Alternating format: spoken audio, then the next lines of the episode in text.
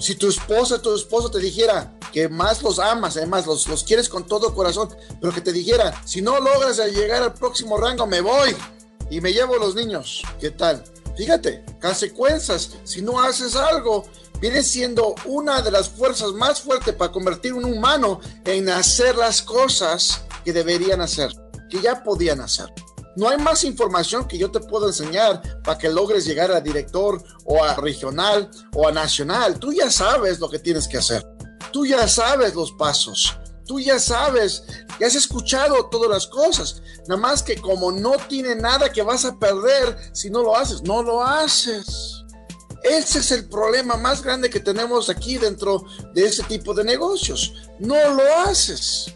La mayor de nosotros que estamos llegando y pegando rangos, estamos tratando de competir, amigos míos, créemelo, que lo estamos luchando todos los días. ¿Por qué? Porque los tratamos como nuestros propios jefes y los castigamos.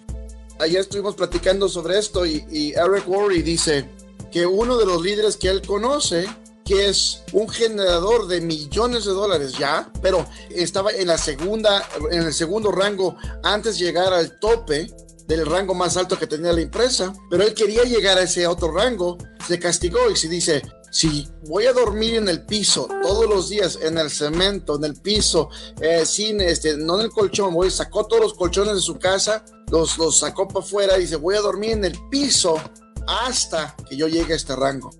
Si vuelo a un hotel, voy a dormir en el piso. Si voy a ir a otro lugar, voy a dormir en el piso. Eh, es más, él tenía problemas de espalda, no, no le dolía. Entonces, que eh, él tuvo que sufrir y él por, por ese confort que quiso, no quería perder, él luchó y pegó. En menos de tres meses estuvo en el rango más alto que tenía esa empresa.